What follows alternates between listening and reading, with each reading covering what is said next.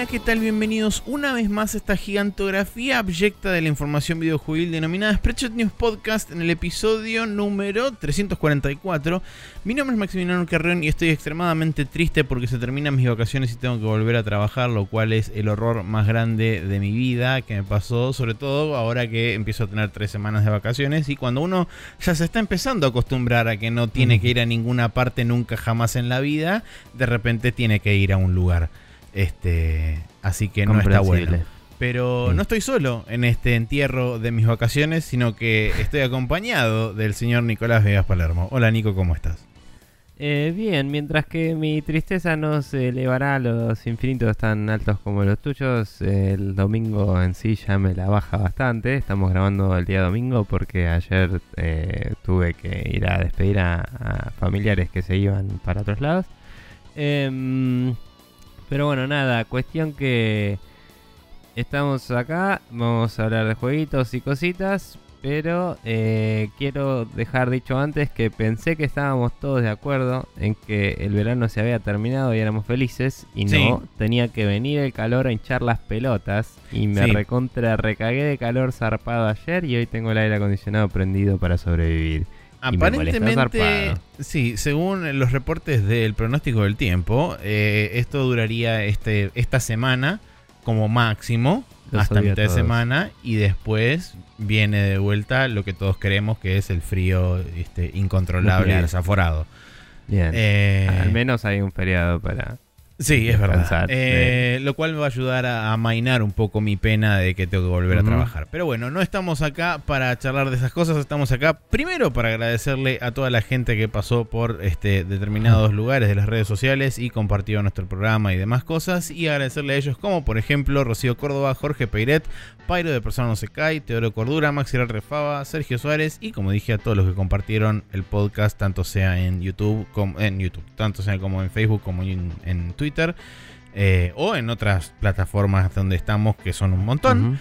Eh, pero bueno, eh, para leer los comentarios destacados, yo voy a leer el de Teodoro Cordura que dice: Vengo por mejor juego 3D de Batman de la última década, Bati Fantástico. Eh, sigo escuchando, cuando termine vuelvo y supongo que después volvió porque dice, muy buena la main quest, coincidimos en que es un gran avance tecnológico y que si hay alguien con la infraestructura capaz de hacerlo es Google, hablando justamente del Google Stevia o como se diría correctamente Google Stadia. Em, dicho eso, me preocupa el hecho de tener una industria que rumbea eh, al toque hacia la novedad. Hola, cualquier, eh, cualquier juego que necesita Battle, cualquier juego necesita Battle Royale y como esa plataforma podría cambiar los mismos desarrollos para orientarlos al nuevo sistema de suscripción. Hay que ver qué pasa cuando suelten más data como los modelos de suscripción y eh, creo que lo más importante de todo, el input lag. Sí. Em, yo por lo pronto me quedaré con mis seguridades y seguiré bancando a los indies que se animan al, que se animan al físico. Hablando de eso, ¿cómo ven eh, Cuphead físico para la Switch? ¿Se sabe algo? Gran programa, Barbas.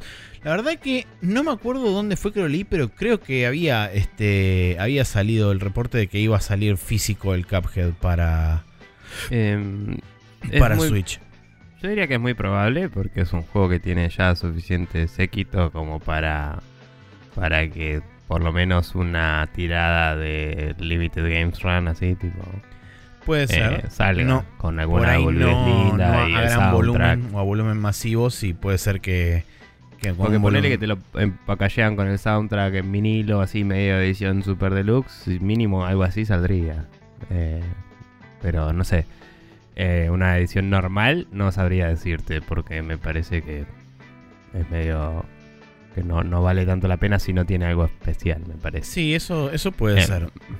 te la veo más como decís vos de un Limited Run Games. Claro. Eh, que suelen, aunque no sea super edición de lujo, tener alguna cosa linda, tipo una caja cosas particular y, cosas. Eh, pero bueno, gracias por pasarte y comentarnos estas lindas cosas.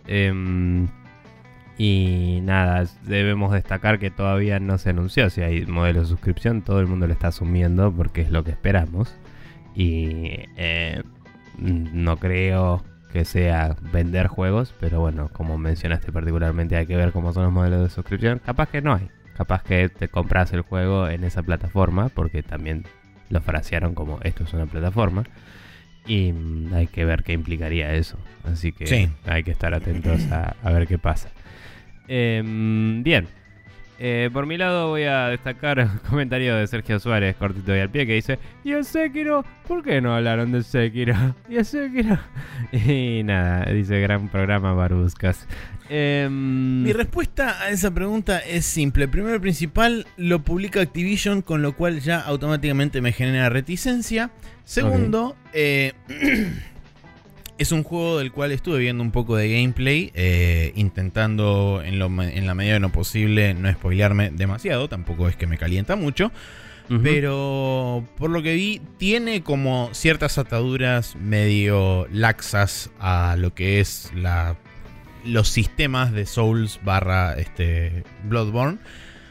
Eh, pero hay algo en el, en el estilo de combate en sí que no me termina de, cerrar a mí personalmente cómo, cómo se ve. Eh, no sé en cuanto a cómo se siente, porque no lo pude jugar todavía. No, no, tengo a nadie que lo tenga, cosa de poder probarlo en otro lado. No hay una demo tampoco. Em, entonces, eh, no tengo idea de cómo, cómo se siente el combate. Pero en cuanto a verlo, a visualmente cómo se ve el combate, no me termina de encerrar en un par de cosas. A mí de verlo me sonó a que era... Eh, o sea, eh, los, mapas parecen mucho más abiertos y más llevaderos, pero digo, me sonó... No, no, no digo que los... Que los Souls, digo, me sonó un poco al mío. Eh, y no por la estética nada más, sino porque es un poco más... orientado al ataque y contraataque, viste, no, no tiene escudo, no tiene tampoco la pistola de Bloodborne, es más como una cuestión de medir la ventana de tiempo para hacer tu ataque que de mm, defenderte en sí. Y además el hecho de que vos tengas una barra que te indica el, el poise que tiene tu personaje, básicamente, que es la, capacidad de resistir golpes antes de desbalancearse, quiere decir que está muy pesado, o sea, está muy eh, apuntalado sobre el combate y el counter y el parry y todo ese tipo de cosas. Sí, ah, la verdad que lo que vi me sonó interesante, de hecho casi que me podría interesar más que, que varios de los Souls que hay. Eh, que de nuevo jugué poquito, pero lo que más me interesó fue el Demons y el Dark Souls 1. No, de lo que vi, el resto no me interesa mucho. Em, pero nada, por mi parte al menos, si lo compro será después de varios otros juegos que quiero jugar, eh, tanto viejos como nuevos. Así que por ahora no va a haber quiero en el programa, parece. Eh, sí debo decir, Maxi, que si eh, tú, si fuera principalmente por lo de Activision, puedes comprártelo para PlayStation japonesa y bajártelo y le pagas solo a, a, quien corresponda, no sé, a From y a quien lo publica allá, ¿o no? Eh, no sé, no sé, porque creo que Activision tiene presencia en, en Japón. Mm, no sé quién lo publica en Japón, la verdad. No sé, porque pensá que el Overwatch lo publicaba Enix, allá, Square Enix. Es verdad. Em, no sé quién lo publica en Japón. Igual no necesariamente va a ser un juego súper legible y copado, pero digo, qué sé yo, tenerlo en cuenta como opción, ya que sabes algo de japonés suficiente como para algunas cosas. Sí. Em, nada. pero bueno. Eh, eh, la gente nos puede mandar eh, feedback y comentarios y mensajes. ¿Cómo lo hacen? Bien, pueden escribirnos un mail a spreadshotnews.gmail.com, el mail que nos olvidamos de chequear casi todas las veces y esta no sería la excepción, así que si puedes Yo me fijé rápidamente, de grabar, así vemos si hay algo ahí.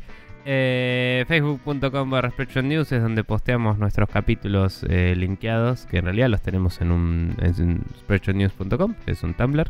Pero nada, los linkeamos en Facebook y la gente nos comenta ahí, es bastante útil para darnos feedback directo del programa. En arroba News hay gente que nos destaca algunas boludeces que decimos y nos comentan sobre alguna noticia y está bueno para interacciones más casuales. Eh, también nos pueden mandar preguntas. Eh, están en un botón que dice Contact Us en Facebook o en un tweet piñado que tenemos en Twitter.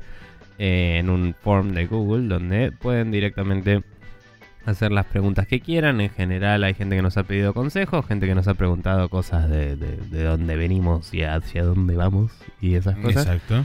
Em, y gente que nos ha preguntado pelotudeces, eh, que cuando son divertidas son incluidas y cuando son en medio border o fuera de lugar, eh, las reconsideramos un poco.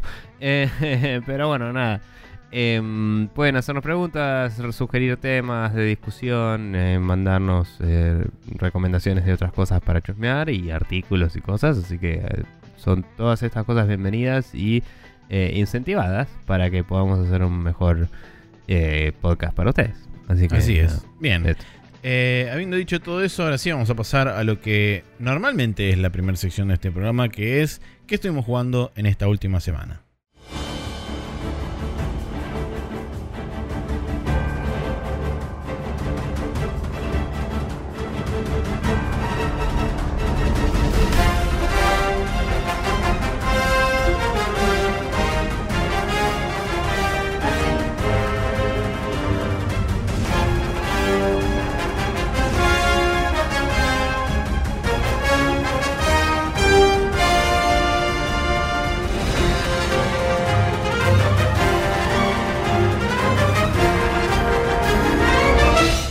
Y aquí estamos en los jueguitos que estuvimos jugando esta última semana, también conocido como el Now Loading, donde hay un par de cosas. Eh, en mi caso es todo nuevo.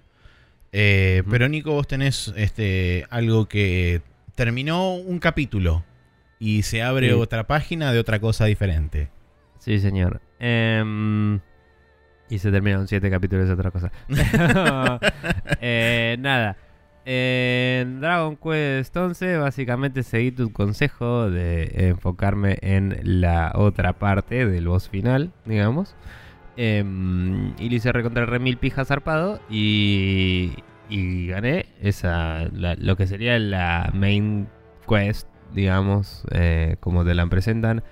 Me pareció que fue medio abrupto lo que... Em, el corte ahí, pero está bueno que inmediatamente en los títulos es como que te va mostrando todo lo de lo, de la vuelta. Eh, claro, como la movida de. Y tal, volvió y se abrió una universidad. pero. Tiene medio esa onda. Claro, es, medio loco. Es como en las pelis, sí, cuando se ven los, los recuadros así de la gente volviendo a sus casas y, no sé, abrazando a su familia, boludeces. Eh, pero es como cosas así, viñetas muy particulares, cortitas y inmediatamente después de los títulos te dice continuará. Y si vos vas y pones continue, que lo hice para ver hacia dónde iba la historia, em, los personajes se vuelven a juntar por un evento particular, que, pero es medio inmediatamente, no es que, ojo, pasaron dos años y este ahora en su vida es, sí, es tipo al toque. Claro. Entonces es como que toda esa ir en la, en la super cosa voladora y aterrizar en cada lugar y despedirse y darse un abrazo al pedo porque te ibas a ver el otro día. Pero no importa. Em, nada, cuestión que se ven así, qué sé yo, y, todos están celebrando en un lindo epílogo cortito, de, en un eh, lindo cierre cortito de che, vencimos al mal, ¿no? Y es como que el juego te dice, ¿por qué no te das una vuelta por el mundo y ves cómo están todos después de, de que lo salvaste. Y es como que te incentiva a que revisites los lugares, la gente tiene diálogos nuevos. Es, un lindo detalle que no suele estar en los juegos, ¿no? El, mm. reconocimiento de lo que sucedió, que es lo que yo siempre me quejo en los juegos que cuando terminan te dejan seguir y es como, ah, está justo igual que antes de que pierda. Y en general, en varios juegos eso implica que el mundo está particularmente destruido y choto y es súper deprimente estar en esa situación cuando ya lo salvaste. Sí. Em, pero bueno, por ejemplo, eh, un ejemplo que me acuerdo bastante es el Infamous, creo que era. Em, cuando lo terminas como malo, sí. Está todo hecho por eh, Pero bueno, sí, nada, cuestión que em, eh, hay una movida que está atada a la primera cinemática del juego, básicamente, y a varias cosas que hay alrededor del juego que no se resuelve hasta el final. Y acá hay como un indicio de que para ese lado va lo que sea que sigue en la historia. Y es como, ¿por qué no vamos a tal lugar a ver esta cosita que vimos desde no sé dónde? Y es como, eh, bueno, y dije, tal vez otro día hoy voy a jugar al Yakuza Kiwami. y me puse a jugar al Yakuza Kiwami. Perfecto. Em, así que nada, Yakuza Kiwami lo empecé. Es eh, un juego zarpado y cago de risa y buenísimo. Mucho, muy, muy rápido en su desarrollo de historia comparado con el cero, pero a la vez creo que tiene problemas de pacing bastante grandes, eh, porque tiene una cantidad de contenido que no te presenta, ni te eh, urge, ni te obliga a hacer pero es como que queda todo al pedo casi. Todo el contenido opcional es como secundario. Mejor dicho, todo el contenido secundario es como... Eh, es opcional, porque no es nada obligatorio casi. Em, no hay mucho... Hay menos cosas para hacer que en cero. No hay incentivo eh, a hacer el contenido opcional. Creo que eso es lo que quieres decir. Eh, sí, como que no ganas tanto. Con el cero todo te daba plata y la plata era todo. Y acá tenés por un lado la plata y por otro lado la experiencia. Y la experiencia que te da hacer cosas secundarias es muchísima, muchísima menos que combatir. Y el juego no para de tirarte combates. Que también me parece que está mal el ritmo de eso. Es como que te estira un poco el gameplay tirándote combates. En vez de tratar de incentivarte a que vayas a jugar al Batting Cage y boludeces. Eh, que quizás hubiera sido un poco más lindo para el, para el pacing. Eh, también como que para lo que te lleva la historia, em, de que te ves metido en un quilombo y todo el mundo medio como que te odia a Yuppie, igual que en el cero, por así decirlo. Muy poca gente te está persiguiendo, digamos. En el cero, cada vez que se iba toda la mierda, era un capítulo entero en el que no podías hacer casi nada porque te estaban persiguiendo por todos lados. Y era mucho más creíble la historia en consecuencia, ¿no? Em, y quizás por eso también tenía tantos capítulos, porque había capítulos enteros dedicados a una situación particular. Sí, igual eso creo em. que. No digo que esté bien manejado, pero creo que le dan como cierto marco al decir, bueno, ok, vos caíste porque te encontraron en tal situación, estuviste 10 años en Cana y después de esos 10 años saliste de la prisión.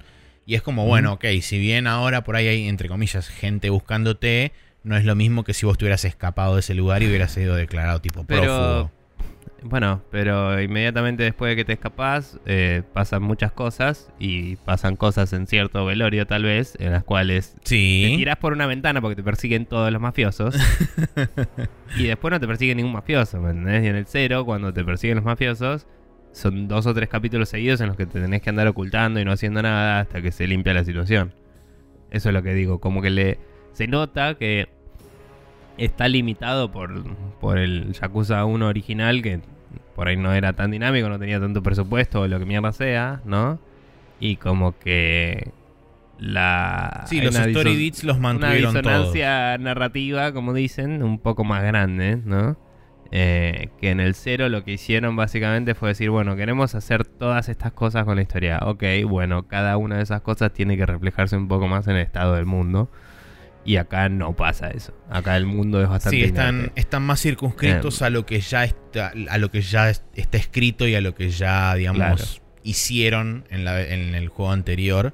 Y acá es como que no se pueden escapar demasiado de ese molde y justamente también por eso por ahí se siente medio, medio restrictivo en algunos aspectos y también los, lo que son los minigames y las cosas opcionales se sienten como eh, demasiadas metidas adentro de un juego que en principio es chico y que además eh, no tiene tanto incentivo porque justamente el juego principal se trataba de atravesar la historia y tener dos o tres cosas, dos o tres puntos de interés opcionales eh, y acá es como que le agregaron muchas de las cosas que tenías opcionales en juegos anteriores y que ya tenían creados como minigames y demás.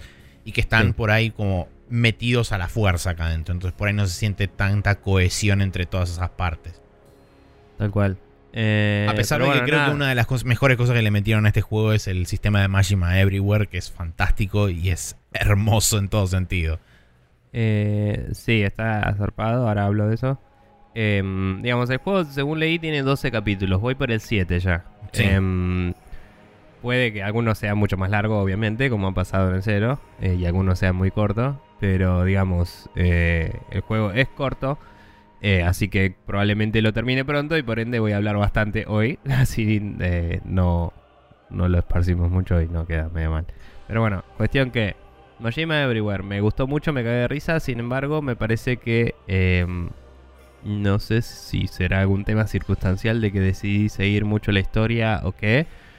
Pero mm, me pasó que en un momento alguien me mandó un mensaje de che, Majima te está esperando en tal lugar. Y en ese lugar, Majima estaba vestido de policía y quería que tenga un arma para encontrarme una razón para pelear conmigo. Eh, hmm. Y si no tenías un arma, no pasaba nada. Y se quedaba ahí. Y medio como que eso trabó todos los demás eventos del Majima Everywhere, los eventos particulares. Y no, no había ninguno sucediendo. Claro. O sea, si yo no me compraba o, tenía un arma, no, no iba a pasar. Y los eventos de encontrárselo random tampoco se estaban disparando. Que no sé si eso estaba limitado por historia o qué, pero en ese momento no estaba pasando. Entonces, por como, no sé, 6 horas de juego, nunca peleé con Majima. Después me lo crucé en una pelea de la historia. Ganarle en la historia no te destraba nada, a diferencia de en, el sí, mundo que cada vez que le ganas te destraba algo. También es como que los diálogos son muy disociados, porque se nota que su rol en la historia no tiene nada que ver con su rol en el sistema Majima Everywhere, que también es otra consecuencia de este remake, ¿no?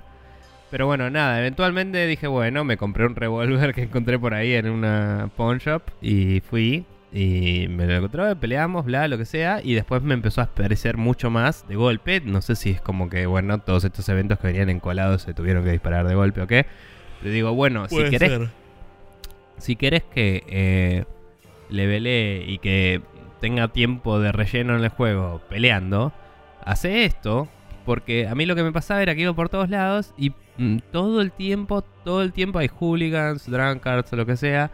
Que en el cero había muchos, pero cuando ibas avanzando en la historia es como que había cada vez menos, ¿viste? Y tenía como un pacing más tuneado el juego. Em, y acá me pasa que eh, todo el tiempo. No, no para de haber chabones genéricos. Es tipo, no me interesa pelear con un chabón genérico porque no gano nada. Casi. Eh, o sea, ganas experiencia bastante. De hecho, la progresión es muy rápida porque el juego es corto, etcétera. Pero digo, prefiero hacerlo contra Majima o algo que interesante, algo que me haga reír, algo que tenga una situación, ¿viste? Sí, em, em, em, no me pasó a mí particularmente lo del tema del arma. Eh, pero sí coincido en que por ahí, si el juego quiere incentivarte que vos tengas esa, interacción con Majima, y en el caso particular del tema de la pistola y qué sé yo, por ahí el juego tendría que facilitarte de alguna forma que vos tengas un arma de fuego equipada en ese momento. Podría venir un secuaz de Majima, chocarte, implantarte un arma. Sí, eso, o simplemente que en alguna pelea cercana al área donde está Majima estacionado con el traje de policía, alguno tenga un arma de fuego, la, la dropee o algo, vos la puedas agarrar. Nada, igual fuera de eso, digamos. Una vez que ya empezaba a ver todo este evento de Majima, seguía habiendo un montón de hooligans y cosas todo el tiempo. Y me hincha un poco las bolas la proporción de peleas relevantes contra peleas irrelevantes, eh, comparadas con el Yakuza 0, que de nuevo, em, cuando estás en uno de esos capítulos en los que todo el mundo está enojado con vos, la mayoría de las peleas en la calle son relacionadas a esa historia. O sea, casi todas las peleas son contra yakuzas o la facción de turno y no contra hooligans random. Claro. Eh, entonces, por lo menos hay una justificación. Nada, está bien. compararlos, obviamente, como digo, tienen años de diferencia en su game design original. Eh, este es un remake y no puede salirse tanto de ciertas cosas. Em, pero a la vez es como que podrían haberlo hecho si querían. Es un tema de que dijeron, bueno, no vamos a tocar algunas cosas. Cuestión que mm, igualmente me estoy cagando risa, está bueno. Em, es un poco más duro de lo que esperaba. Pensé que iba a ser un poco más como. Como que por ahí el diálogo no se iba a rehusar tanto, iba a ser más. Eh, no necesariamente variado, sino más como acá estoy y pelear y listo. Y es como que te dice siempre las mismas dos o tres líneas de diálogo cada vez. Y es como tengo que estar preparado para que Majima me ataque en todos lados. Y tipo, ok, ya entendí. Tipo, cruzátelo y pegale, no importa. Em, pero es divertido y, está bueno. Eh, hasta ahora, una sola vez me pasó de, de que realmente me sorprenda.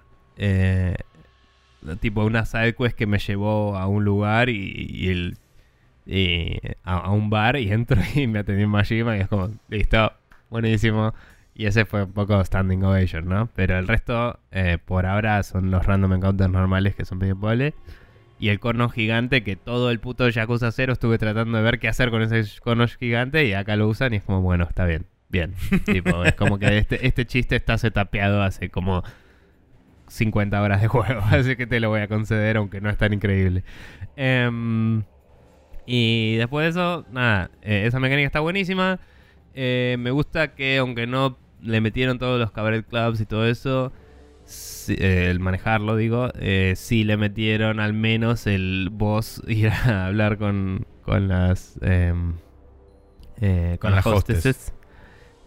como que le da una vuelta de tuerca y lo hace más fácil de implementar en este juego, tal vez. Ese, digamos, es, es la raíz de donde nacen los, los cabarets y los hostess clubs y todo eso. Originalmente las interacciones eran de ese estilo. Era vos yendo como cliente a un host club y hablando con las hostes y después sacando las asitas y demás.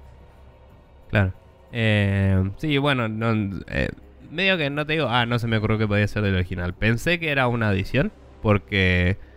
Eh, nada, siempre se jactan de tener estas licencias de las minas reales que actúan en porno y todo eso. Eh, capaz que el juego original tenía otras o no tenía y eran personajes es muy O sea, sí, las actrices son siempre contemporáneas al momento de salida del juego, así que seguramente las del 2005 no sean las mismas que ahora. Eh, sí, no, pero digo, capaz que en el primer juego no sé si tenían eh, minas no o no. Creo que sí, pero el likeness obviamente iba a variar notablemente. Está bien. Eh, nada, de cualquier forma, eh, me, gustó también eso, como ver el otro lado del el juego que tanto eh, jugué en el cero. Em, me gustan todas las referencias al cero, me gusta ver Camurocho un poco cambiado, pero todo a la vez es muy familiar. hay algunas misiones que te hacen ir para atrás y para adelante varias veces que son medio en embole. Y me pasó de una cosa de Majima Everywhere, que se renota que era de Majima Everywhere porque me escribió el chabón de Majima y me dijo, che, venía a ayudarme con algo en, un, en el Cabaret Club este. Eh, y en ese Cabaret Club yo no había ido. Eh, todavía. Entonces era fija que se iba a disparar alguna cinemática o me iba a tener que tener alguna cita antes de poder ir a hacer eso. Em, entonces fui a la puerta en pos de hacer eso para ver si después podía hacer esa misión en la puerta me dicen, tengo que averiguar primero en el lugar este. Y dije, ah, bueno, voy al lugar ese, averiguo, el chabón me cuenta. Me dice, ¿querés que te lleve? Y dije, no, porque quiero ver si puedo ir a la puerta y disparar la misión. voy hasta la puerta de nuevo y me dice, tengo que ir a averiguar al lugar este. Y yo digo, la concha de tu madre, necesito que el chabón me traiga, tener toda una cita solo para ver si puedo o no tener la misión. Después de alert no pude. Esa misión o eventualmente la podré tener después y el juego quedó como el flag listo de que ya puedo tenerla o se vague para siempre, una de las dos y no sé cuál hasta que termine el juego o la tenga según cuántas veces se dispare, claro, sí. Entrar al lugar.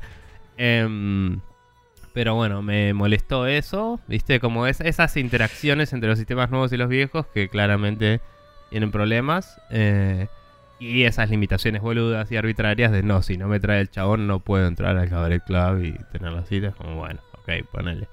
Em, y después de eso, la historia me está gustando bastante, pero. Pero eh, quizás por el ritmo acelerado, por no tener tantas conversaciones secundarias con los personajes solo a través de cinemáticas, es como que eh, es más difícil a veces eh, encariñarse con algunos, a pesar de que ya los conozca del otro juego y tener ya un bagaje emocional, ¿no? Es como que los ves medio mm, no tan caracterizados en este. Sí. son un poco más como medios para contarte la historia. Sí, igual acá también hay una, hay una parva de personajes nuevos que entra en escena y que se después se sostienen en el tiempo muchos de ellos a lo largo del resto de los juegos. Nada, banco bastante al policía. date. Eh, date. Date es un genio. Sí, y. Y la verdad que las misiones y las historias están bastante piolas, pero lo que decía es eso, como que son los personajes son más como herramientas para contarte la historia que otra cosa. Lo que sí iba a decir es que está haciendo un mucho mejor laburo de que te guste Kirio como personaje que la mayoría del cero. El, Kiryu no te cierra bien hasta el final del cero, diría, como personaje, porque es medio boludón al principio. Y Majima es mucho mejor que él en, lo que es la historia, digamos. Su historia es más interesante, su personaje está más desarrollado, etcétera. Y acá te lo desarrollan mucho más a Kiryu y capaz que en el cero no lo querían eh, hacer mucho para... Que porque este es el juego que lo establece como, como, protagonista en realidad. Claro, para que en el Kiwami no te repitan, básicamente. Em, y es una limitación medio loca esa también. Eh, pero bueno, nada, me está gustando mucho. Eh, igual, estoy pasándola muy bien. Eh, estoy. El sistema de combate es increíblemente similar, pero el de leveleo es distinto. Entonces es como que volver a encontrar algunos de los ataques es un poco complicado. De porque tienen condiciones distintas de cómo obtenerlos. y mm, igual me gustan algunas cosas como las lidiaron con eso. Y también me gustan algunas cosas que seguramente em, en el 0 hicieron referencia al 1 y me estoy enterando ahora, pero como cosas como que Bacchus se llamaba Bacchus y el bar Bacchus es relevante Y claro, es el dios de los griegos en inglés y nunca se me había ocurrido. Yo solo pensé el nombre Bacchus. Y es como, claro, por eso era un borracho de mierda, perfecto. Em, y cosas así por el estilo. Y como, ah, se alinea con Mars y con eh, Júpiter y con todos los otros nombres. Está bien, está perfecto. Em, y nada, es como que eh, eh, empezás a entender más de todo y, y a la vez, si no tuviera cero, habría cosas que me parecerían carentes. Que se te pierden. Si, jugás esta remake sin haber jugado el cero, me parece que el juego no es tan consistente. Eso es lo que estoy tratando de decir con todas estas palabras, ¿no? Me parece que es un juego que claramente es una secuela del cero. Además de una remake del 1. Eh, y, que, y que en eso lo culparía, ¿no? Diría, no se sostiene solo el juego para mí. Me parece que eh, igual está bueno y te cagas de risa, pero si no empezás por el cero y jugás este, vas a tener un montón de momentos medio what the fuck, medio porque esto no funciona, medio porque esto es así, que, que no se sostienen, no, no tiene una lógica este juego, viene de, acarreado de sistemas de otros dos juegos distintos. Sí, no sé, em, quizás por un tema de ya haber jugado originalmente los, todos los demás juegos que por ahí este al, ¿No te pasa así? Al haber jugado, sí, al haber jugado el, Kiwami ahora, no, mm. no lo sentí tan así, eh, porque bueno, de vuelta traigo un bagaje de haber jugado ya casi 10 años de Yakuza. Entonces, como, bueno, sí, la situación es diferente. Sí, sí, pero de nuevo, es como. Es como que tenés mecánicas nuevas, modernas y mecánicas eh, y el pacing de juego viejo mezcladas. Y, no, están no están bien empalmadas. Son como dos capas de sistemas distintas y conflictúan en lugares. Como te decía, bugs boludos de este estilo o, cosas de usabilidad boludas del estilo este que necesitan un lugar y no puedo entrar al lugar porque no pasé por una misión antes por ahí.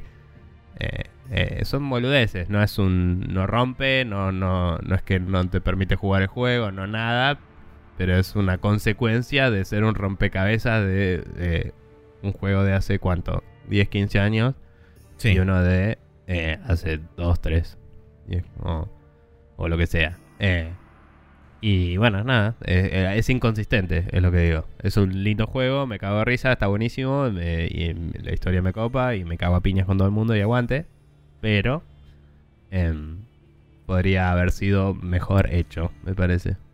Eh, o hecho mejor sería, mejor dicho. Em, pero nada, lo voy a seguir. Eh, no sé si lo terminaré para la próxima porque mm, cosas de, la vida. Pero quería hablar todo esto por si lo termino para no tener que tirar todo junto a la semana que viene. Em, y nada, voy a seguirlo y aguante de todo. Eso. Bueno. Eh, yo estuve jugando Resident Evil Revelations, de hecho lo gané el, Resident Evil Revelations. Es un juego bastante corto porque originalmente salió para Nintendo 3DS. Yo jugué. ¿Qué se te dio ¿Eh? por jugar este? ¿Qué se te dio por jugar este? Eh, lo había comprado una vez y lo tenía en Steam. Y fue como, bueno, estoy de vacaciones, no sé qué jugar. Así que empecé a revisar mi lista de Steam y dije, ah, esto no lo jugué. Y lo instalé y me lo puse a jugar. Fue tan simple como eso, no, no hay otra razón, no hay, no hay motivo ulterior. Eh, pero bueno, ese, este es lo que salió como la, el, remaster barra lo que sea, que salió publicado en PC, Play 3, Xbox 360, después terminó saliendo en Play 4, Xbox One, Switch, etc. Eh, me sorprendió realmente lo, lo, lo bien que se sostienen los fondos, que seguramente deben tener un laburo de texturado y demás nuevo pero en líneas generales me da la impresión de que lo que es la estructura base del juego no, no la deben haber tocado demasiado en cuanto a polígonos. Sí los modelos los cambiaron, se nota, porque están mucho más high poly de lo que se ven, de lo que se podrían llegar a ver en 3DS. que primero creo que habían sacado una versión de Wii U que era literalmente el Resident Evil Revelation de 3DS en Wii U. Y después sacaron una HD Edition o algo así. Que, es la que terminó en PC, Play 3, 360. Claro, que, em, que yo sepa, sí, deben haber cambiado los modelos. Y nada, las texturas, como hemos hablado en muchas conversaciones privadas y en el podcast, eh, seguro que tenían las texturas en fase de alta resolución. Sí, obvio. Pero sí. Este, pero bueno, em. la, la, cuestión es que la verdad que me, me, gustó bastante más de lo que pensé que me iba a gustar. Estoy hablando del Resident Evil Revelations 1, no del 2, aclaro. Eh, que el, vamos a decir, 80% del juego, 85% del juego ocurre arriba de un barco, de un crucero. Que es, está muy bueno porque mantiene, digamos, o, mejor dicho, trans, eh, transplanta muy bien la sensación del primer Resident Evil de estar encerrado en la mansión. Y aún acá es como más, este, más adecuado todavía porque literalmente estás rodeado de agua y no te puedes escapar. Porque literalmente lo primero que pasa cuando llegas al barco este para investigar un misterio que de repente surgió, apareció este barco medio de la nada en el radar de, de, la em, em, eh, asociación antiterrorista en la que laburan Jill y Chris este, Redfield. Eh, aparece este barco en el medio de la nada, entonces la mandan a Jill con otro chabón a investigar. Y, lo primero que pasa cuando llegas al barco es vuelan el barquito en el que vos habías llegado a investigar el barco. Entonces quedas literalmente aislado de ese lugar y no te puedes comunicar con nadie porque no hay comunicaciones y bla bla. Eh, entonces es como que estás aislado en ese barco y la idea es que vos tenés que ir descubriendo qué carajo pasó en ese barco y por qué de repente de la nada apareció como una especie de lámpara gigante en el medio del océano. Em, y entonces la, la campaña está como dividida en múltiples este, segmentos. Vos tenés lo que es Jill con un chabón que se llama Parker, que son los que están investigando el barco. Después tenés a Chris con otra mina que se llama Jessica que van a investigar algo en el Ártico o cerca de, un lugar con nieve, que es la base teóricamente de unos bioterroristas que habían atacado una especie de paraíso futurista loco que se había creado en el mar Mediterráneo y habían desatado un virus ahí y básicamente lo habían tenido que bombardear con, con una especie de lámpara solar gigante que hay en el espacio que servía como para abastecer de energía solar este lugar, pero lo usaron como una especie de lupa gigante para bombardearlo con la luz del sol y volar esa isla a la mierda. Tranca. Eh, aparentemente estos terroristas tienen una base medio escondida en, un lugar con nieve, entonces Chris y esta mina van para ahí. Eh, y entonces es como que vos vas jugando un capítulo y un capítulo de estas dos historias que son medio paralelas. Mm, la historia del barco es por supuesto mucho más interesante porque como dije, toda la atmósfera del barco lleva y se remonta y se retrotrae a lo que es la mansión del juego. No tiene tantos puzzles como tiene, por ejemplo, Resident Evil anteriores. Eh, pero tiene retiene ese tema de ir por los pasillos y qué sé yo. Es un juego que se ve en tercera persona similar como se ve en los Resident Evil a partir del 4 en adelante. Eh, me llamó la atención que puedes apuntar y caminar a la vez lo cual no se podía hacer en ningún otro juego de Resident Evil desde el 4 hasta que apareció el 6 creo que fue, que recién ahí mm. permitieron moverse y apuntar a la vez, creo. En el 5 podías en el 5 no moverte, pero no podías apuntar, me parece. En el 5 no podías tener el arma eh, apuntando y caminar. Em, podías caminar o parar y apuntar. No me acuerdo.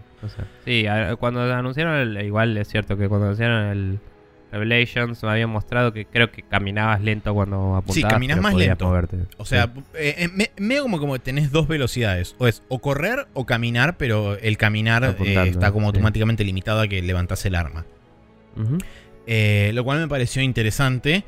es un juego que yo lo, jugué normal y aún jugándolo en normal es como bastante generoso a la hora de otorgarte municiones. Realmente no te quedas... en un momento me quedé corto de balas. No es que no me quedé... No es que me quedé sin balas.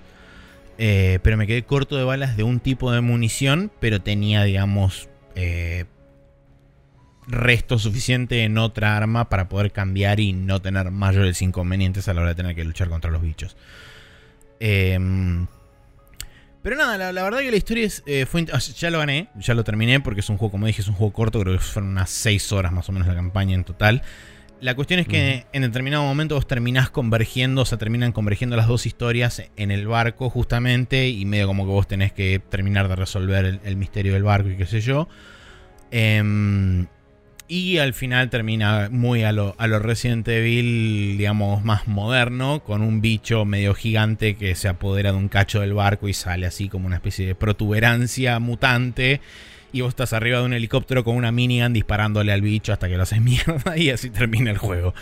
Eh, pero, pero hasta, digamos, hasta ese momento, que es el momento así bombastic de, que tienen clásicamente los, los Resident Evil, por lo menos más modernos, hasta casi el momento del final, la verdad que se siente como un Resident Evil más tirando a los, a los antiguos. Eh, y me sorprendió gratamente eso. A pesar de que no es un juego que realmente cause por ahí miedo o, que busque realmente causar más ese miedo. Es más como suspenso en este caso. No es tanto el, miedo, no hay jumpscares ni siquiera. O sea, no, no tenés en ningún momento el, clásico, por ejemplo, de los Resident Evil viejos de que te salta un bicho por una ventana, ni nada de eso. Simplemente eh, hay ductos de ventilación, como por supuesto hay ductos de ventilación en cualquier barco.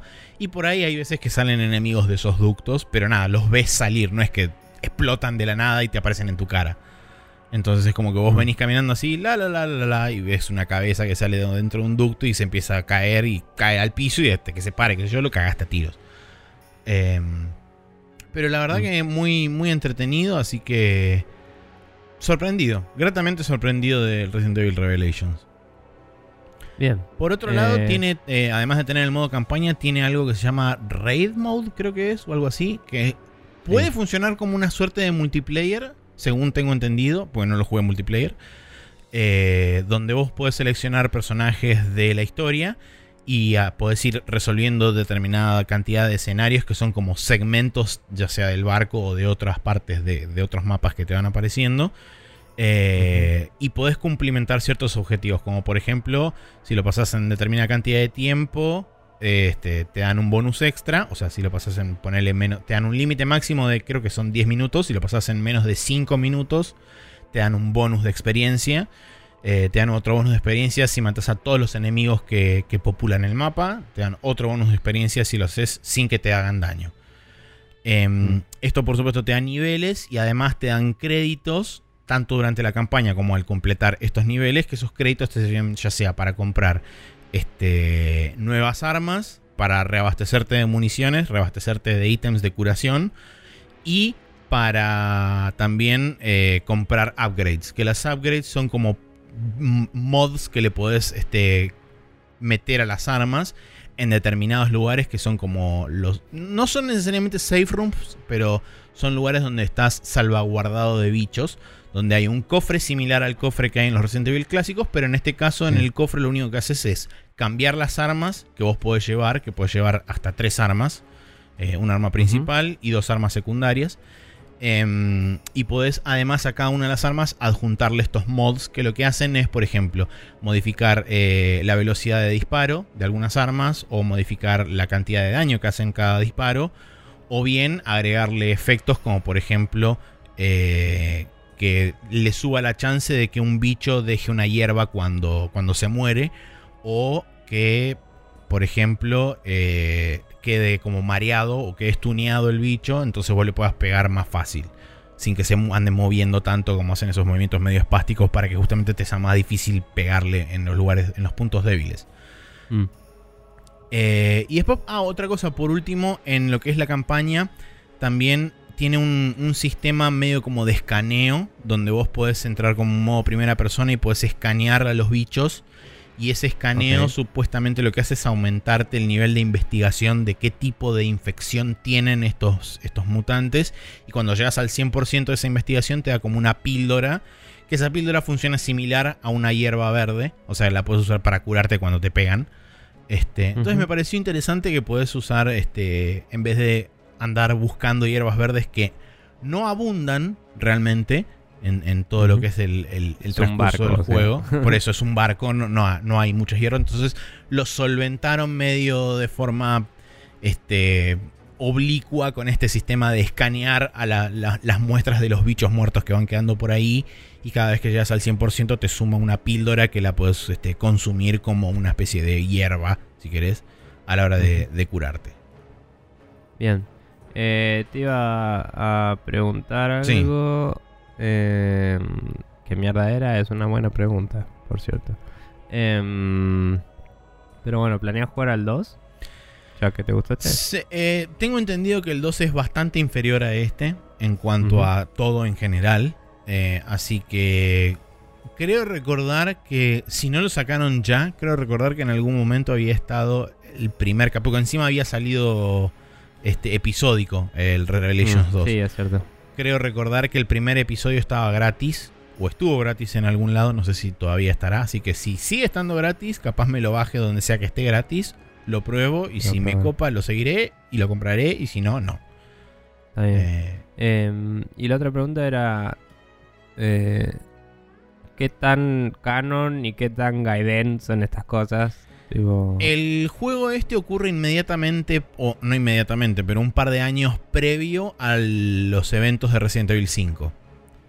Mm, y hay como ataduras directas del, eh, De hecho, sí, más que nada el final. El Progenitor Virus y toda la bola. Sí, más que nada sobre el final, donde te muestran, digamos, eh, cuáles fueron los caminos que siguieron cada uno y qué sé yo, y bla, bla, bla. Eh, ellos ya están en lo que, eh, tanto Jill como Chris están dentro de lo que es el BSAA, que es la organización antibioterrorismo. Em, pero digamos que la, historia es autocontenida en el único momento donde realmente te hace una conexión concisa y concreta con el resto del canon de Resident Evil es en el final con un par de cinemáticas donde te dice, bueno, estos personajes se fueron para allá, estos personajes se fueron para el otro lado, y Jill y Chris, y te muestra, digamos, el principio de uno de los DLCs del Resident Evil 5 que es precuela del Resident Evil 5 a su vez. Mm. Está bien. Em, nada, sí, ese juego siempre se ve interesante. Creo que lo tengo porque estuvo una oferta muy barata en 3DS. Pero no sé si quiero jugarlo en 3DS, honestamente. Sí me acuerdo que vi los screenshots y vi un trailer en 3DS y el efecto 3D lo usaban zarpado. Eh, porque hay muy pocos juegos tercera persona en 3DS y es, una forma de explotarlo muy copada, digamos. Sí. Em, pero también me acuerdo que había screenshots de, supongo que es la última parte de la campaña, en las que estaba Jill con una gorrita y creo que estaba rubia y con el traje del 5. Como que ya. Quizás son skins. Que establecía. Em, puede ser, pero. Por ahí era ahí es donde vi una de mi lado, digamos, una la conexión con el Resident Evil 5, sí. Sí, pero no sé. Em, bueno, nada, eh, copado. Capaz algún día Sí. Capaz no. Y después el otro juego que estoy jugando, ese sí todavía no lo... O sea, técnicamente podría terminarlo porque ya tengo el final abierto para, para ir a, O sea, tengo el final desbloqueado para poder ir e intentar resolverlo pero quiero seguir resolviendo el resto de los mundos que tiene. Son como distintos, distintas áreas de un mapa. Es Baba Is You. Baba Is You es un juego que es difícil de explicar, pero vamos a intentar hacer lo posible. Es un juego de puzzles de lógica basado en reorganizar las leyes de cada uno de los mapas eh, para intentar cumplimentar un objetivo. ¿A qué me refiero con reorganizar las leyes? Vos tenés eh, un mapa muy simple de, en, cuanto a, nivel artístico, pero que transmite realmente la información muy clara. O sea, no hay, no hay necesidad tampoco de ofuscar demasiado la información porque la idea es que vos justamente tengas la información lo más clara posible. Eh, y vos tenés palabras. Y te, eh, palabras y verbos dentro de, dentro de ese mapa. Y una de, una de esas frases que se arman es Baba is you. Y esto significa que vos sos Baba. Baba es como una especie de oveja blanca que se puede ir moviendo en, espacios de un bloque a través de todo el mapa. Y la idea es que vos cumplimentes, como dije antes, las reglas que plantea cada uno de estos escenarios o cada uno de estos puzzles. Entonces vos, por ejemplo, tenés una frase que dice Baba is you en una parte del mapa y en otra parte del mapa tenés algo que dice Flag is win.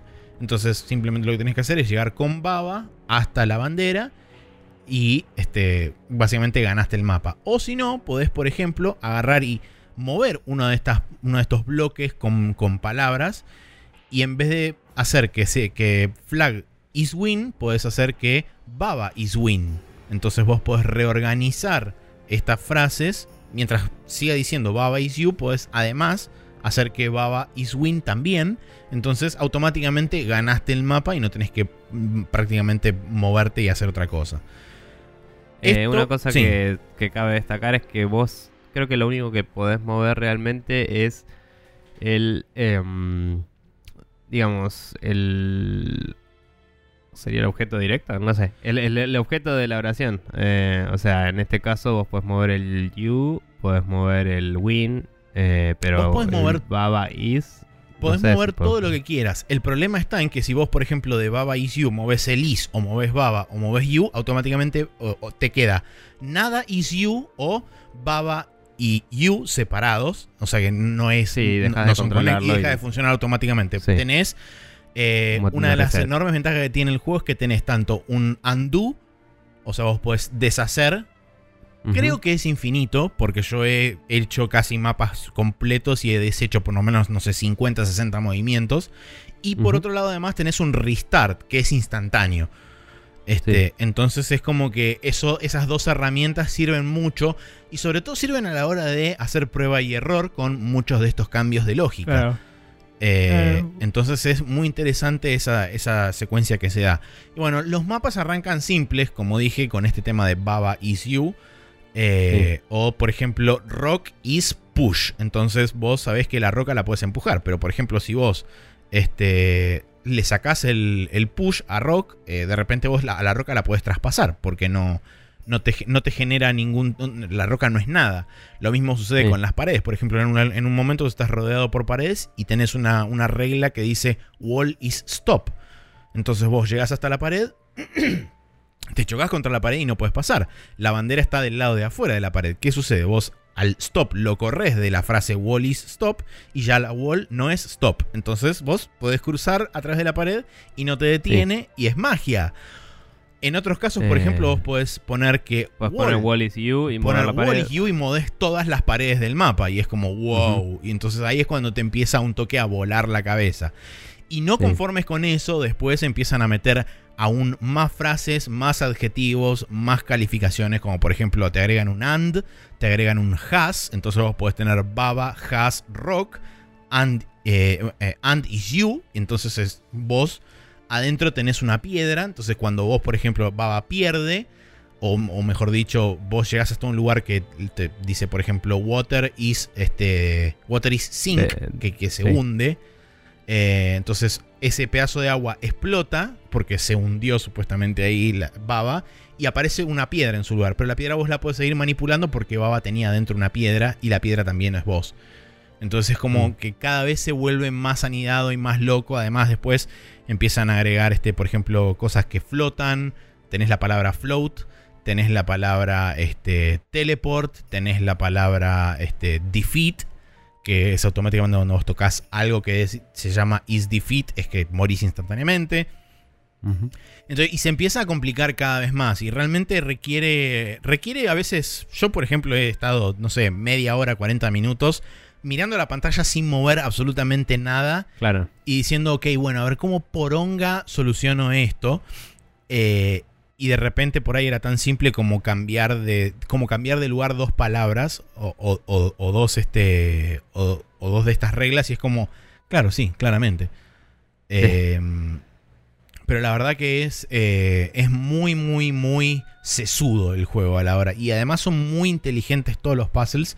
Y cuando lo resolves realmente tenés esa, esa, esa satisfacción de decir, soy el genio más grande del planeta, a pesar de que esto claramente estaba pensado para resolverlo así.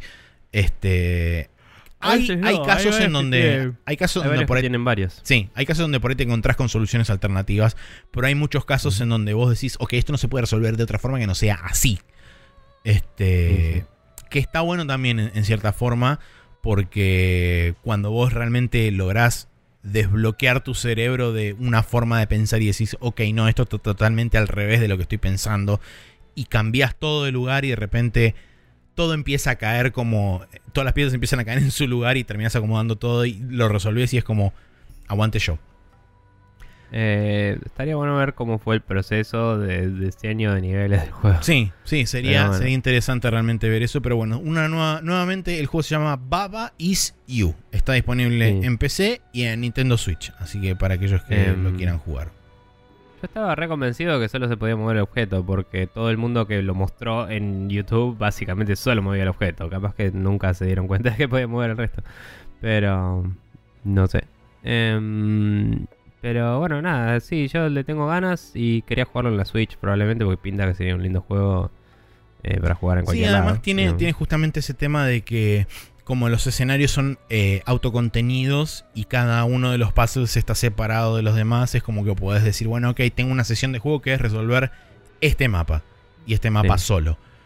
Y, una vez que lo resolves... Una forma este, más portátil por ahí. Claro, podés pasar a los demás. Así que bueno, esos fueron todos los juegos que jugamos esta semana. Resident Evil Revelations. Yo lo jugué en PC, pero también está disponible en Play 3, Xbox 360, 3DS, Play 4, Xbox One, Wii U y Switch. Baba Is You para PC, también está disponible en Switch. Dragon Quest 11 está disponible en PC, Play 4 y Xbox One. Y el Yakuza Kiwami que está en PC y en PlayStation 4. Ahora vamos a pasar al Rapid Fire donde tenemos una bastante cantidad de noticias que sucedieron durante el transcurso de esta última semana.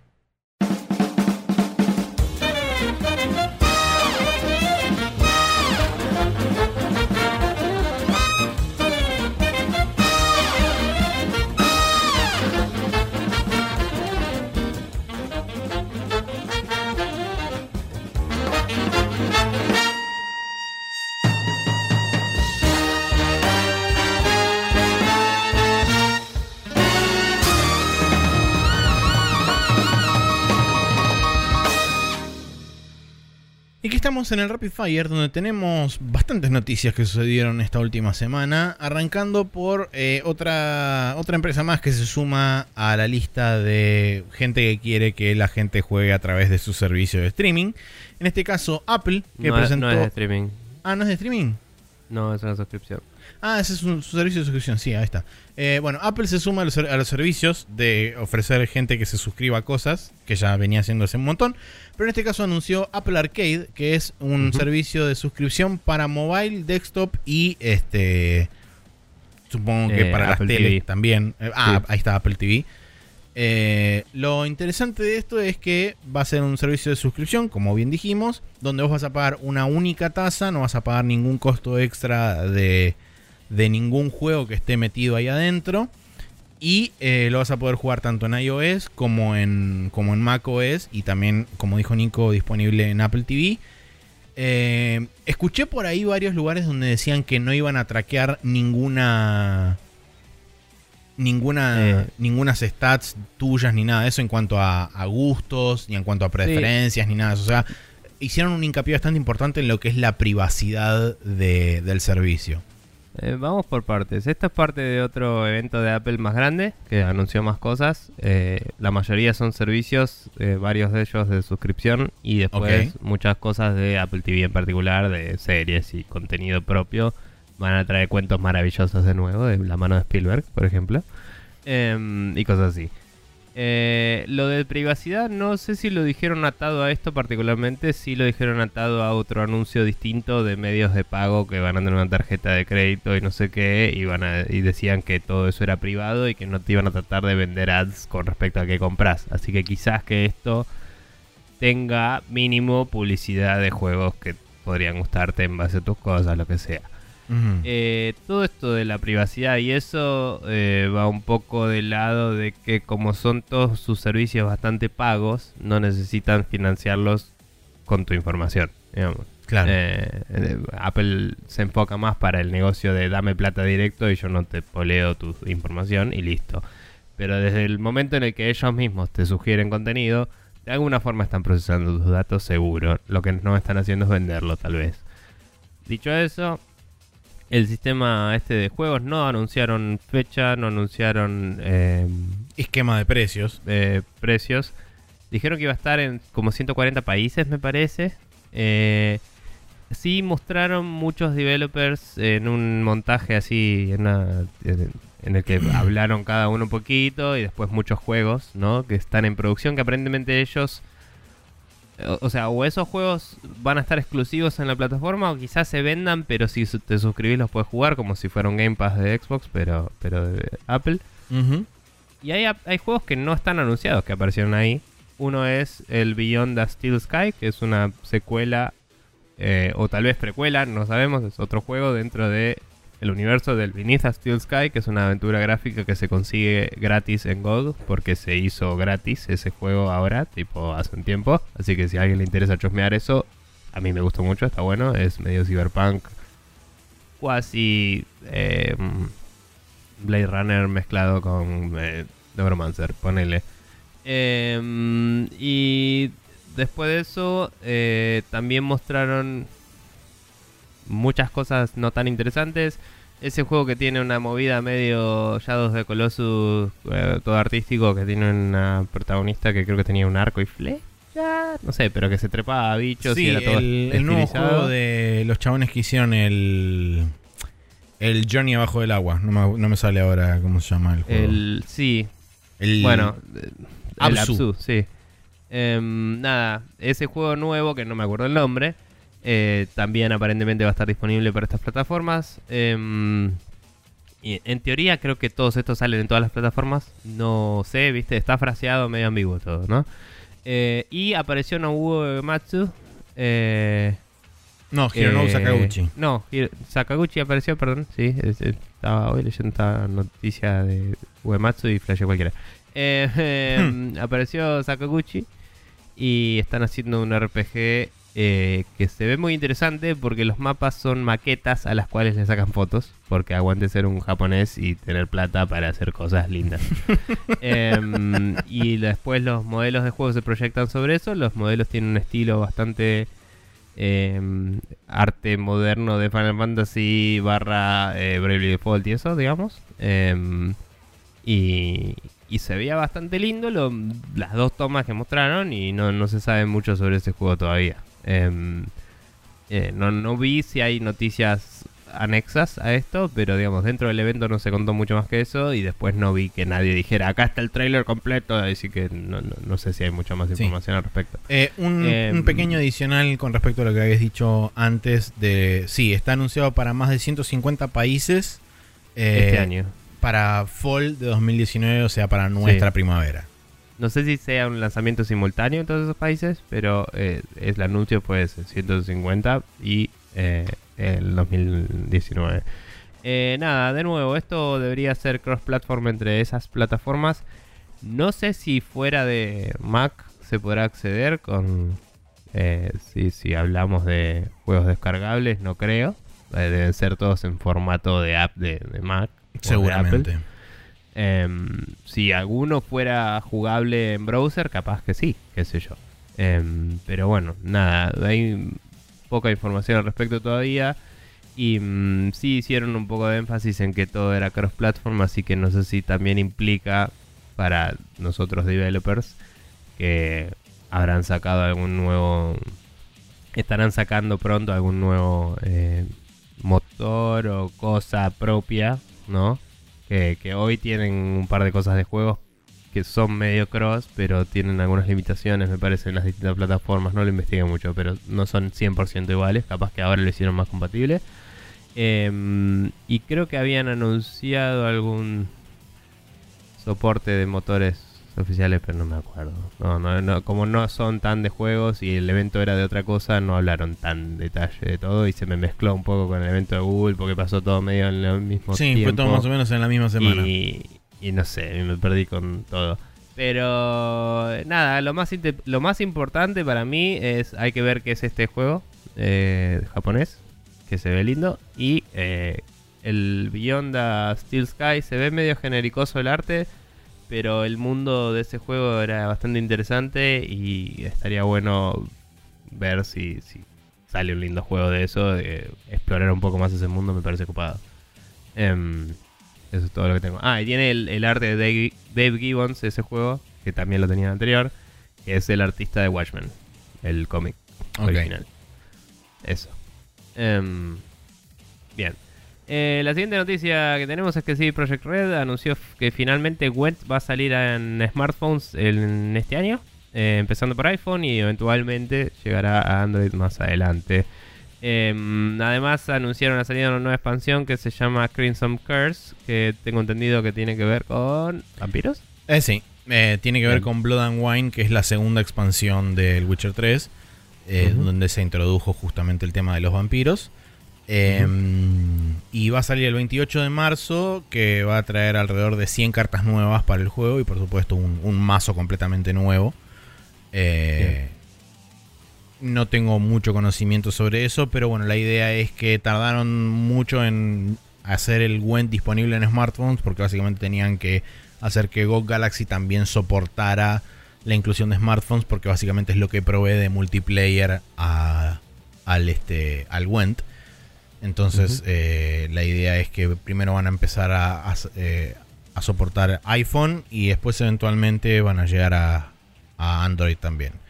Pero para toda la gente que quería poder jugar el Went en su dispositivo móvil, ahora lo va a poder hacer, por lo menos si tienen iPhone, lo van a poder hacer este año en algún momento. Y si tienen Android van a tener que esperar un toque más, pero seguramente este, a partir del año que viene, en algún momento quizás lo anuncien y salga. Eh, por otro lado... Aclaro una boludez, perdón. Sí. Me fijé y el juego que decíamos que no nos acordábamos el nombre se llama The Pathless. Ahí está. Eh, y un comentario que no hice, pero que cabe destacar, es que la movida esta de la suscripción con este contenido, el contenido va a ser 100% curado por Apple, o sea, uno tiene que aplicar para ser parte de eso, ¿no? Entonces eso reduciría mucho los problemas de visibilidad y de estar lleno de mierda eh, que, tiene hoy en día el App Store. Lo tiene así como el Play Store de Google. Eh, pero eh, cabe destacar que básicamente están solucionando problemas que causaron ellos mismos. sí. O sea, así que nada, no hay, no hay, mucho más que decir eso. Pero la, problemática que planteaban en particular, que es cierto, es que en celular la gente evalúa muy poco los, juegos premium. Eh, como hay tantas cosas gratis, nadie quiere pagar 2 dólares por un juego. Entonces, la solución que propone Apple es te doy una suscripción y puedes jugar todos estos juegos que van a ser premium todos. Eh, nada, eso era interesante. Pero, bla.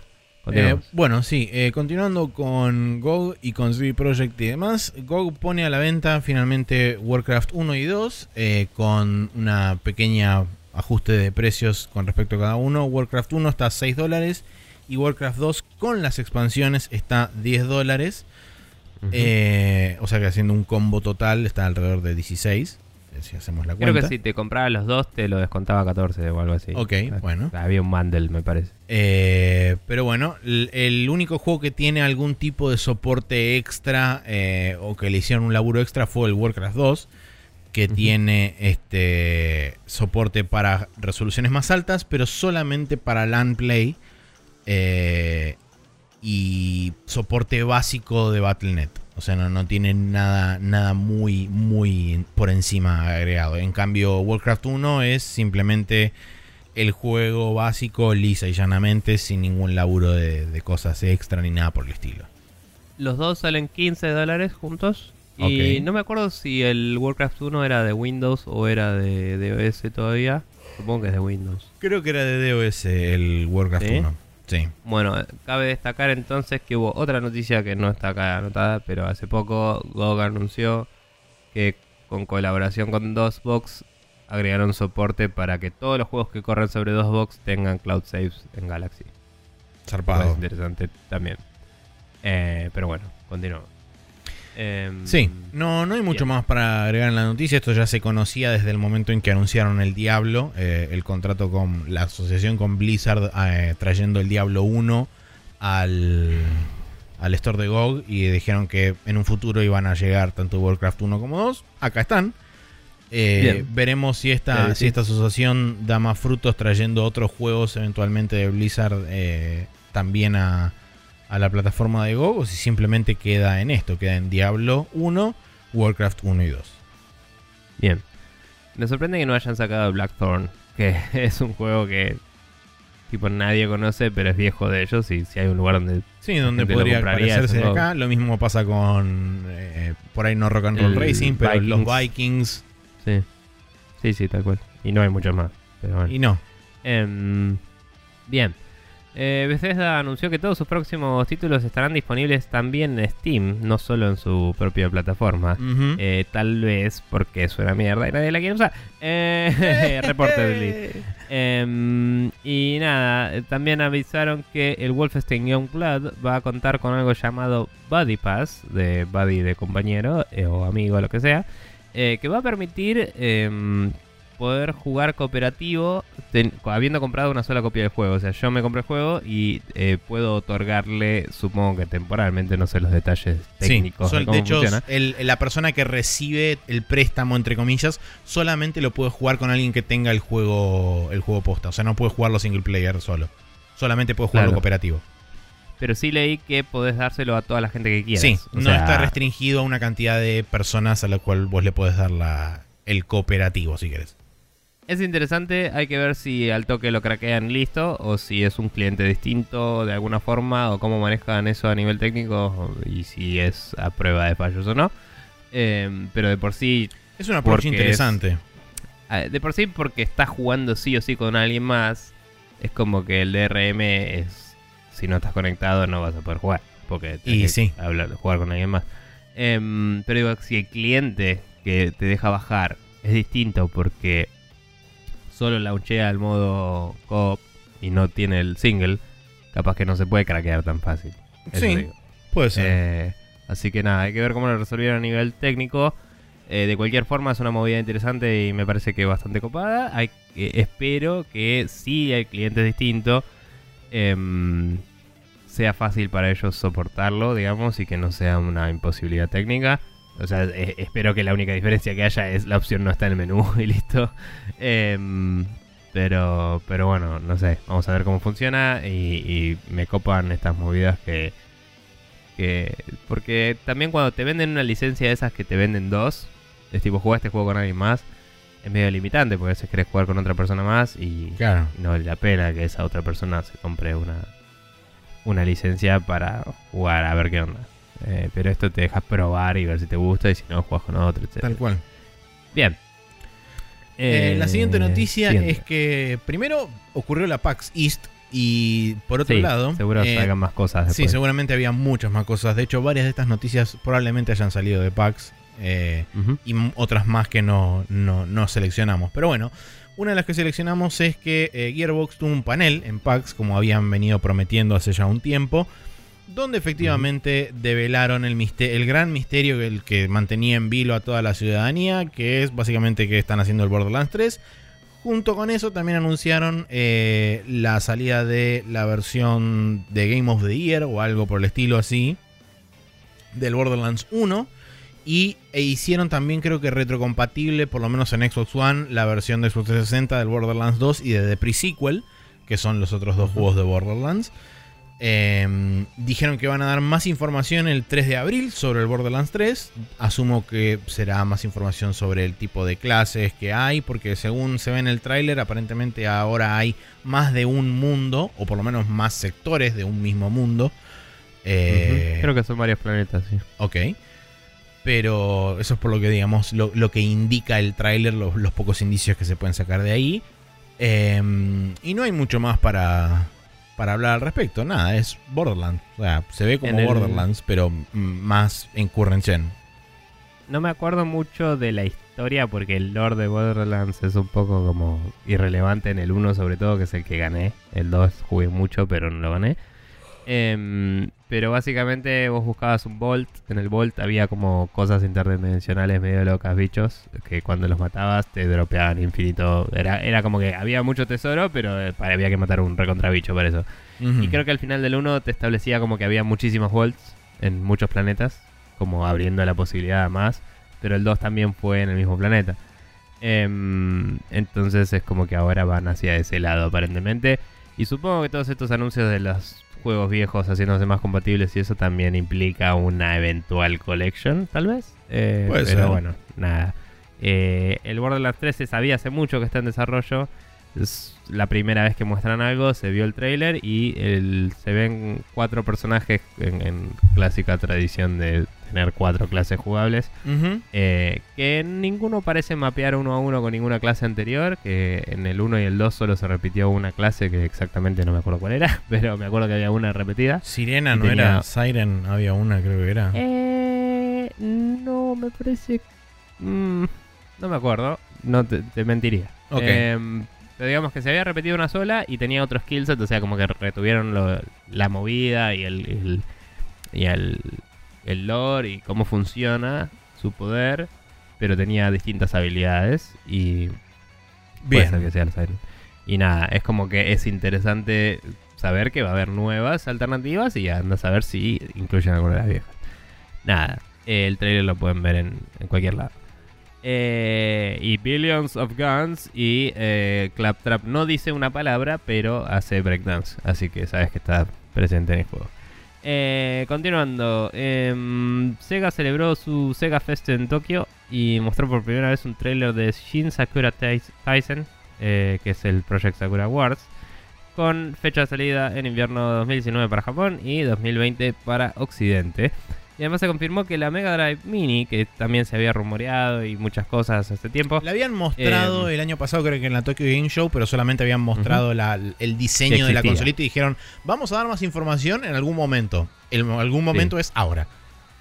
Bien, eh, la, la mm, eh, Sega Drive, la Mega Drive Mini eh, va a salir a la venta el 19 de septiembre con 40 juegos incluidos. De los cuales dieron dos listas, una lista japonesa y una lista norteamericana.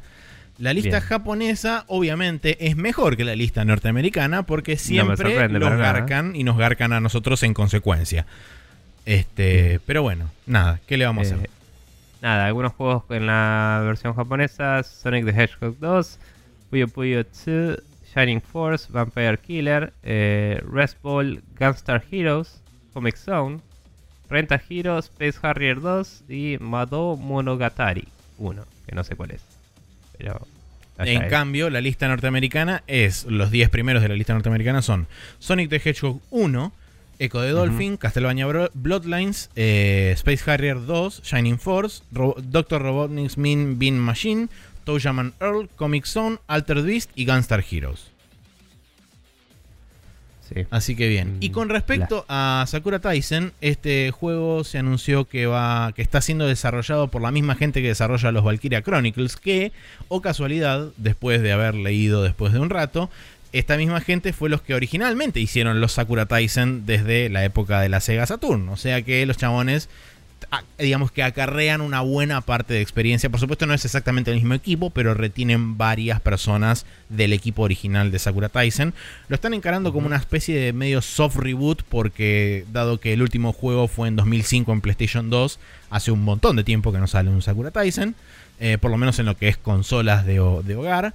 Y eh, otra de las particularidades que tiene este título es que va a tener eh, colaboración con el creador del manga de Bleach, que estaba por acá el nombre y ahora lo perdí.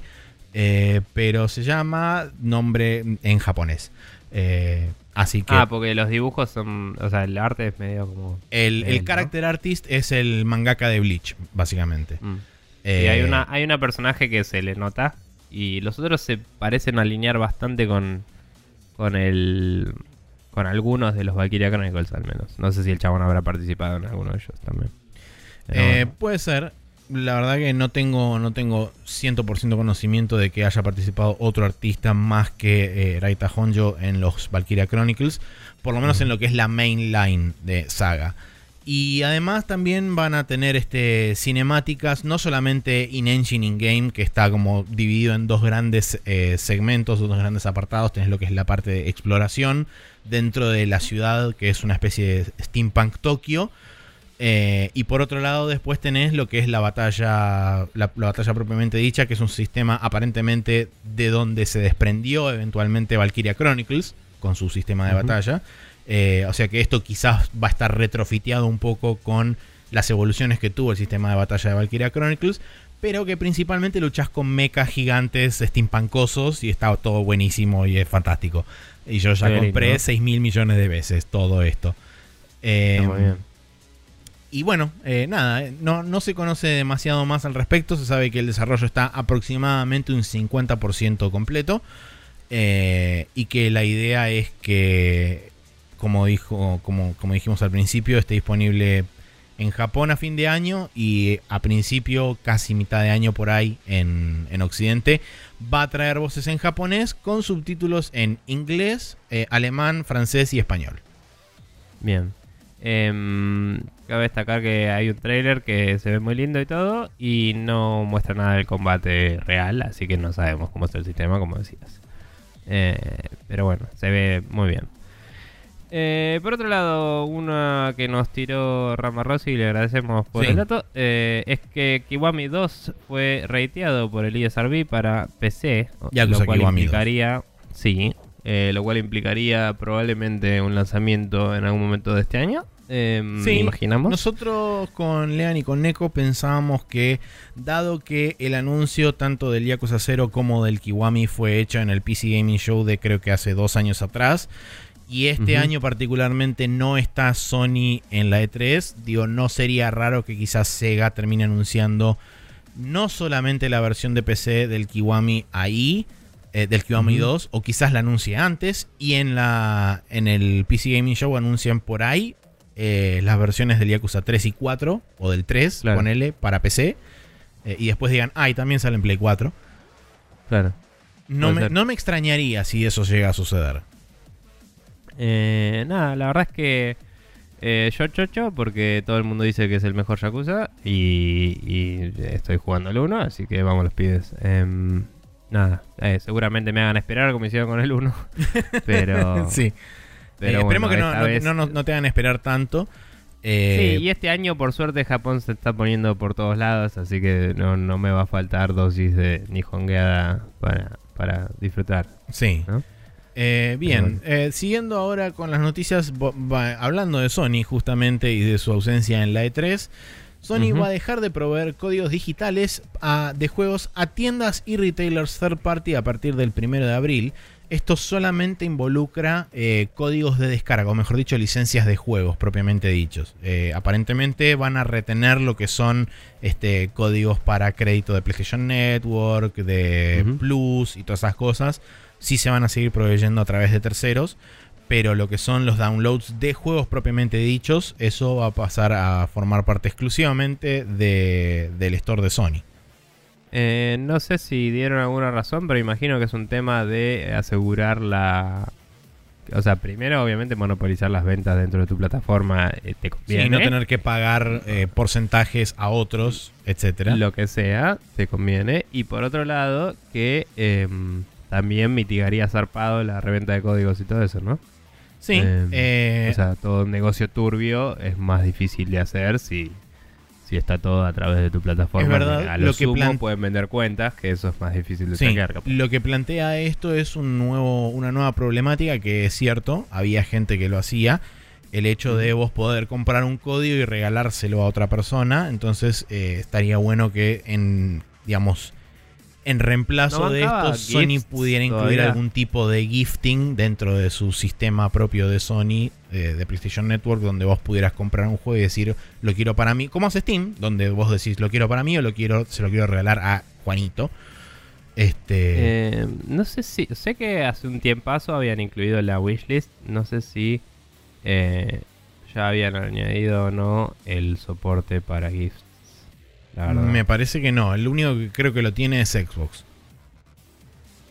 Xbox creo que tiene ah. el, game gifting. no, eh, me sorprendería que lo agreguen porque tendría lógica. Sí, tendría eh, sentido. se perderían ventas, si no, es estúpido. Además, también. Eh, y por otro lado, el tema este de los, de los códigos me olvidé lo que iba a decir, así que no lo voy a decir y voy a proseguir. ¿De la reventa de los códigos? No, no, no era del tema de la reventa, era otra cosa que no me voy a acordar ahora.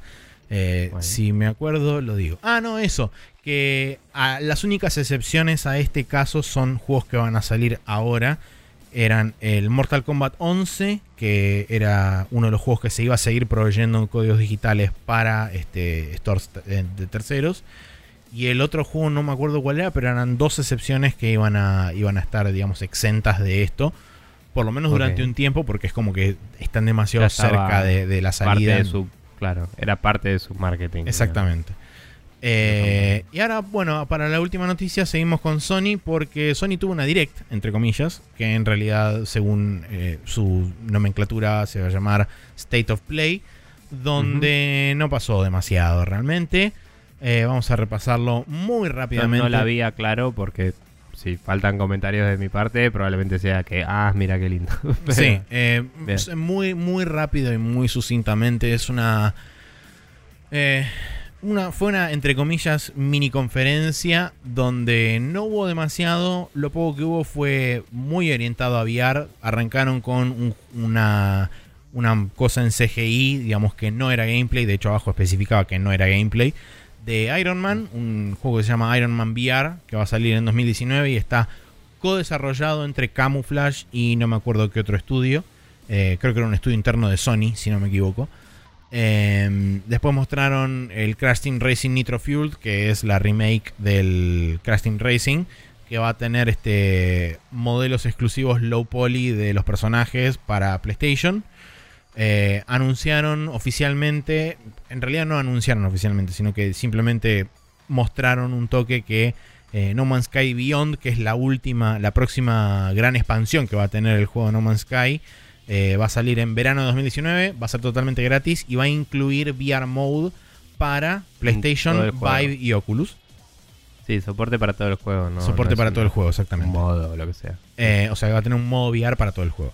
Eh, después anunciaron el Ready Set Heroes, que es una especie de dungeon crawler que vas a poder jugar de a pares, o sea, en, grupo, de, de, hasta dos personas, donde vas a poder jugar dos versus dos. Y es medio como un speedrun de un de, random de eh, dungeons eh, proceduralmente generados donde después vos al final dependiendo de la velocidad a la cual cada uno atraviese ese dungeon vas a tener una especie de de batalla final entre cada uno de estos dos equipos y dependiendo de la velocidad y las cosas que vayan juntando en cada dungeon, alguno tendrá ventaja sobre el otro y el que llega primero al final gana. Eh, Después hay otro juego que se llama Blood and Truth, que no me acuerdo qué era, pero sale el 28 de mayo y es enviar. Em, y eh, después un, montaje de jueguitos VR donde anunciaron el Minimech Mayhem, que sale el 18 de junio. El Jupiter and Mars, que es el juego de los dos delfines. Todo esto es VR. Eh, sale el 22 de abril. El Falcon Age, que es el del chaboncito barra minita, porque no sé qué es. Un non-binary eh, con un este, halcón loco que le puedes mandar al halcón a que haga cosas y se te vuelve y se te posa sobre, la, sobre el brazo con el guante loco y manejas al halcón. O no sé si lo manejas. Truth Estoy viendo un trailer así nomás sin audio y pinta que es de intriga y tal vez espionaje, ah, pero ya me acuerdo cuál es el Blood and Truth. Es el de espías locos de medio british, una cosa así, sí, sí, sí. Ah, ese que antes tenía otro nombre, ¿no? Durante el desarrollo. Eh, había nacido como una demo técnica que era el London Escape o algo por el estilo. Sí, sí, si no me acuerdo mal. Eh, bueno, ese es uno que tiene pinta, debo decir. Se, ve lindo. Sí. O sea, si querés vender VR, digo, es un. claro. Eh, bueno, el Falcon Age sale el 9 de abril. El Trover 6 de Universe, que es del chabón de Rick and Morty, con su empresa que ahora se llama Squatch Tendo. Eh, Squanch Tendo. Eh, sale el 31 de mayo. Eh, el Everybody's Golf VR, que es el Everybody's Golf, pero en VR, sale el 21 de mayo. El Table of Tales, que no me acuerdo qué es, sale el 16 de abril. Y el Vacation Simulator que sale el 18 de junio. Y después siguieron anunciando un par de cosas más, como el Observation, que es un juego medio de suspenso barra terror, donde vos sos la IA de una, de una estación espacial. Eh, y ves a los astronautas que están adentro y qué sé yo. O sea, jugás el papel de HAL en Odisea. sale el 21 de mayo anunciaron el Five Nights at Freddy's VR Help Wanted, que sale en primavera de 2019, que es un Five Nights at Freddy's, pero en VR, o sea que te vas a morir de un ataque del corazón. Em, el Concrete Genie, que es el juego ese del pendejito que tiene un pincel y que va pintando grafitis en las paredes que después se nacen a la vida y plataformismo y magia y fumeta. No sé si lo tengo em, presente, pero bueno. Que sale en Fall de 2019, o sea, nuestra primavera. Y después el Days, a nadie le interesa este juego, porque lo tenemos que marketinear para intentar recuperar algo de la inversión Gone, eh, que sale en algún momento de abril, a nadie le importa. Sí, tal cual. Creo que salía el mismo día del Mortal Kombat. Ponele. ¿Te acordás que lo habíamos visto, que vimos el anuncio y fue como, esto va a salir mal, tío? Sí, no, Pero... es uno de los pocos juegos de los cuales realmente no tengo ni la más puta idea de cuál es su fecha de salida, de qué va, no me interesa saber nada del juego, es como... Es que yo solo lo sé porque es como, ¿cómo te vas, cómo vas a salir el mismo día que el Mortal Kombat, chabón? O sea, sos un estúpido. No sé. En fin. No importa. Eh, bien, el calendario para esta semana tenemos un único, un único lanzamiento que es el martes 2 de abril, el Power Rangers Battle for the Grid, que es el juego de pelea de los Power Rangers que está hecho similar a como son los Marvel vs. Capcom, con tag, este, donde vos tenés varios chaboncitos que caen y pelean y aparentemente hay inclusión de swords y demás. Nada. Eh, eso es lindo. Sí, se ve interesante. Tengan en cuenta que es un juego que va a salir 20 dólares, o sea, es un budget game. Eh, sí, los gráficos no son increíbles, pero digamos, se, ve bien el gameplay y dentro de su estilo artístico se, y Dicho, dicho por gente que, digamos, sabe y que vio varios streams de desarrollo y qué sé yo, está hecho eh, por gente que conoce, fighting, que conoce de fighting games y aparentemente las mecánicas parecen ser bastante sólidas, o sea que desde ese lado aparentemente el juego va a estar, digamos, bien. Cubierto, sí. Exacto. Bien.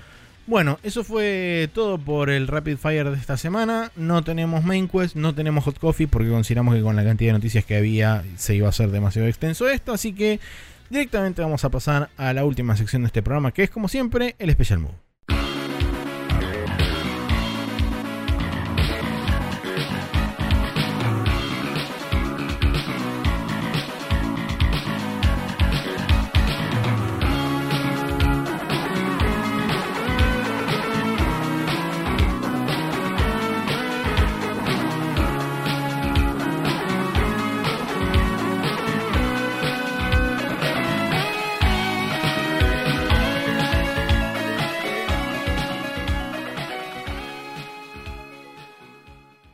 Aquí estamos en el Special Mood donde tenemos una recomendación por cada lado.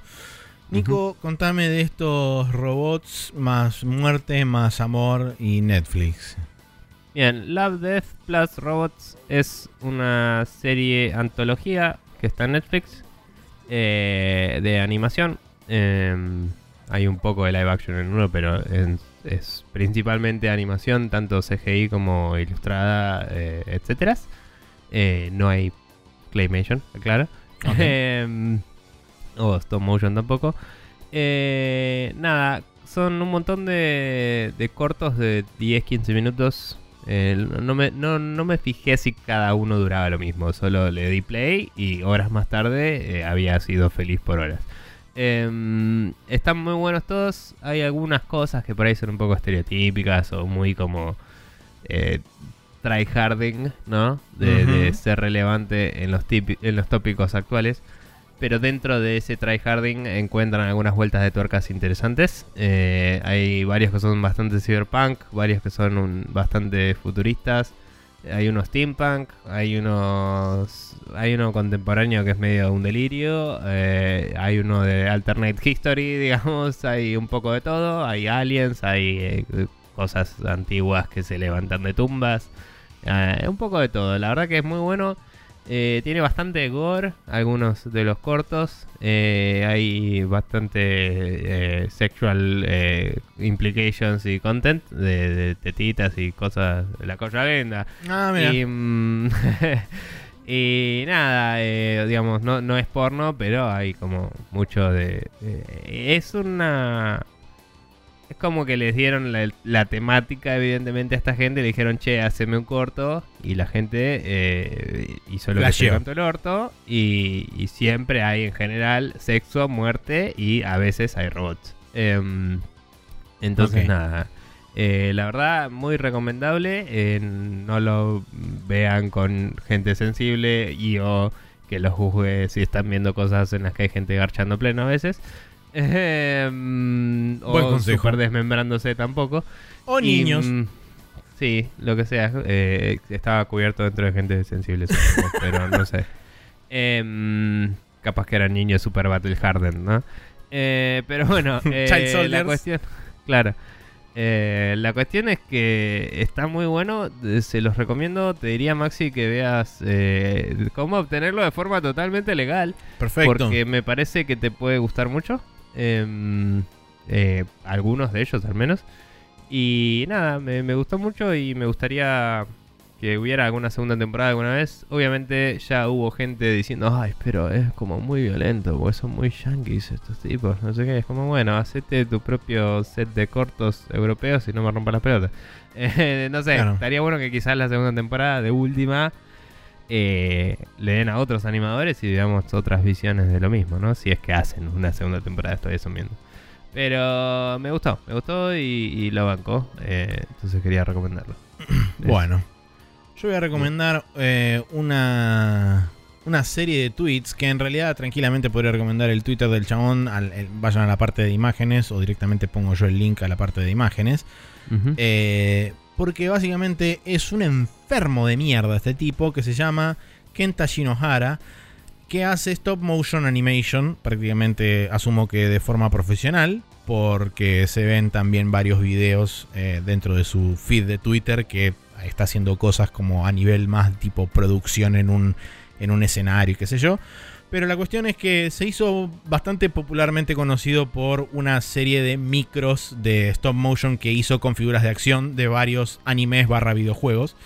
Eh, entre los cuales está una mini animación de Ryu pegándole un super shoryuken a una botella, a una latita de Red Bull y está animado como el mega, hiper, ultra, recontra, repija carajo. Y no entiendo cuántos siglos le tomó hacer todos los millones de frames que requiere esa animación de 10 segundos que hizo. Eh, y es una locura. También hay una con Zelda, bueno, con Zelda no, con Link de, de Legend of Zelda, que está como desviando algo con su escudo y hay un compiladito ahí de varias cosas. Hay un momento que ves un Gundam caminando y hasta hace el temblor de la cámara como si estuviera dando pasos y le pesaran esos pasos y es increíble todo y la concha de tu madre chino del orto.